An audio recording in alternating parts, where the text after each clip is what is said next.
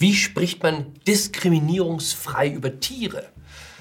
Warum sich Horst Seehofer wünscht, dass man ihn auch bei den Linken jetzt ganz doll lieb hat und kommt nach dem Endlockdown und dem Wellenbrecher-Lockdown nun der gute Brücken-Lockdown. Hallo und herzlich willkommen zu einer neuen Folge von 9 Minuten Netto. Mein Name ist Jan Fleischhauer, ich bin Kolumnist beim Fokus und wir schauen an dieser Stelle gemeinsam auf die Lage in Deutschland. Der Tierschutzverband Peter hat sich zu Wort gemeldet. Der Kampf gegen Diskriminierung dürfe nicht bei Minderheiten wie Frauen, Schwulen oder Schwarzen halt machen. Auch Tiere hätten ein Recht, dass man sie nicht länger verbal herabsetzt. Unsere Sprache sei durchzogen von Redewendungen, die Gewalt an Tieren verherrliche. Die Tierschützer denken dabei an Formulierungen wie mit jemandem ein Hühnchen rupfen oder zwei Fliegen mit einer Klappe schlagen. Auch Sätze wie den Stier bei den Hörnern packen und die Katze aus dem Sack lassen gehören zu den Redewendungen, die in einem diskriminierungsfreien Austausch nichts zu suchen haben, wie es bei Peter heißt. Die Alternativen sind zugegebenermaßen gewöhnungsbedürftig.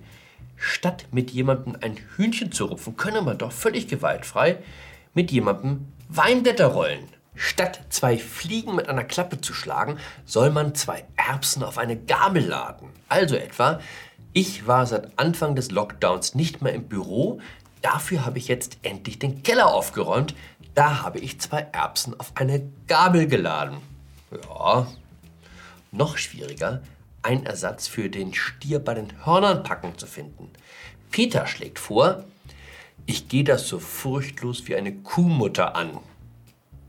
Abgesehen davon, dass man doch jeden Sommer gewarnt wird, sich unbedarft einer Kuh zu nähern, weil es auf der Alm zu tödlichen Unfällen kommt. Ist das nicht eventuell auch ein bisschen frauenfeindlich? Armin Laschet sagt über Annalena Baerbock, die gehe ich so furchtlos wie eine Kuhmutter an?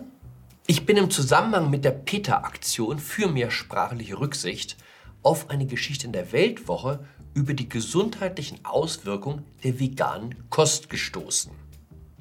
Der Autor ist Lebensmittelchemiker, man darf ihm also glauben. Follow the science, mein Motto. Eiweiß ist in der freien Natur hoch begehrt, wie ich dem Artikel entnommen habe. Deshalb enthalten viele Eiweißpflanzen Abwehrstoffe, mit denen sie sich vor Fressfeinden schützen.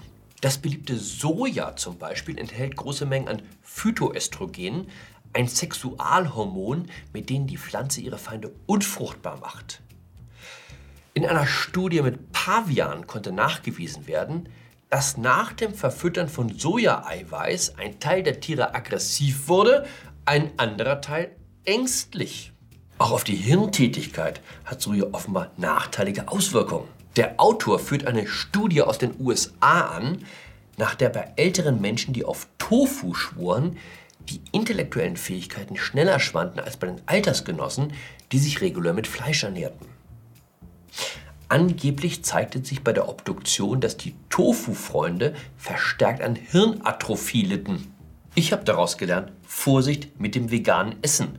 Jedenfalls solange man auf seine kognitiven Fähigkeiten angewiesen ist. Vielleicht ist das ja der Ausweg. Wir bleiben beim Schnitzel, dafür reden wir sanfter über Tiere ist im Prinzip wie die meisten Antidiskriminierungsinitiativen funktionieren. Statt etwas an den realen Bedingungen zu ändern, einfach so reden, als wäre man auch super, super sensibel und besorgt. Horst Seehofer hat Stress mit der CDU-CSU-Fraktion.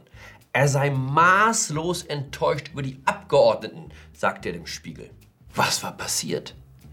Das SPD-Familienministerium hat nach dem Gute Kita-Gesetz und dem Starke Familiengesetz jetzt das Wehrhafte Demokratiegesetz auf den Weg gebracht. Ich bin ja immer etwas skeptisch, wenn die Werbefritzen zu dicke auftragen. Ist meist ein Haken dabei. Man kennt das aus Immobilieninseraten. Gute Verkehrsanbindung heißt, Vorsicht, laute Straße, luxuriösen, aufwendig renoviert, extravagante Einrichtung, leider sehr spezieller Geschmack. Beim wehrhafte Demokratiegesetz ist es nicht viel anders.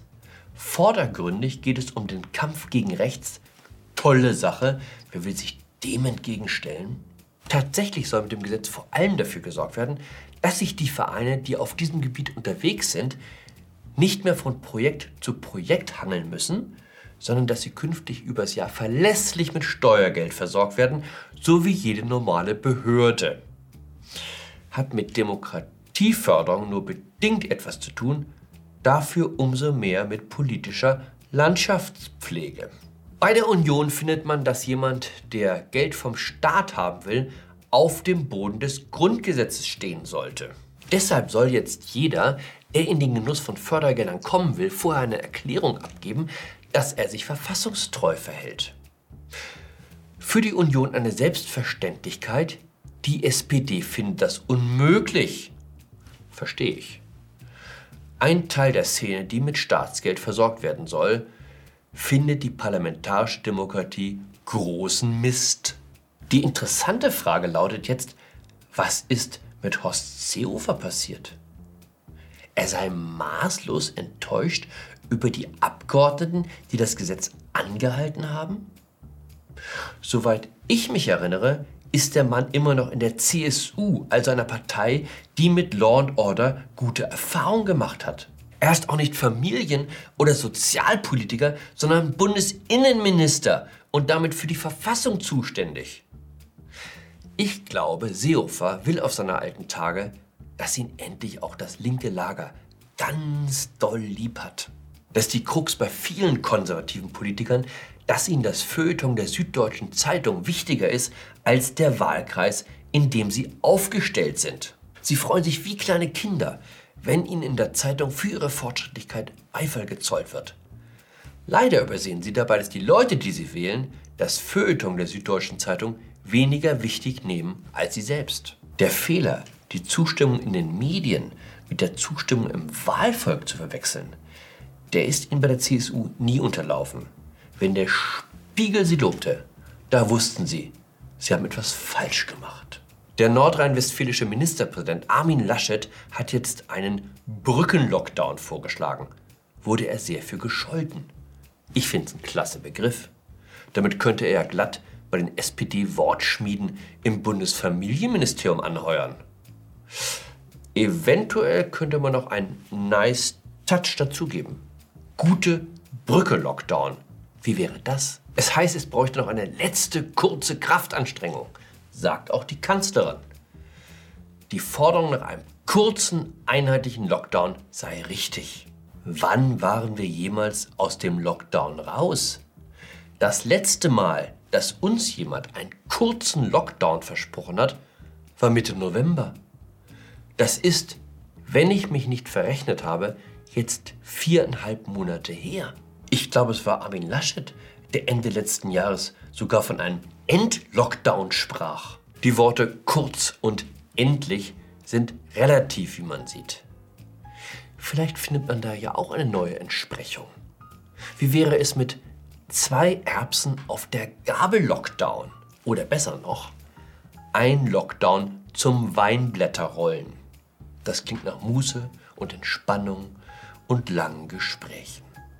In dem Sinne, bleiben Sie tiergerecht, bleiben Sie demokratisch, bleiben Sie mir gewogen. Ihr Jan Fleischhauer.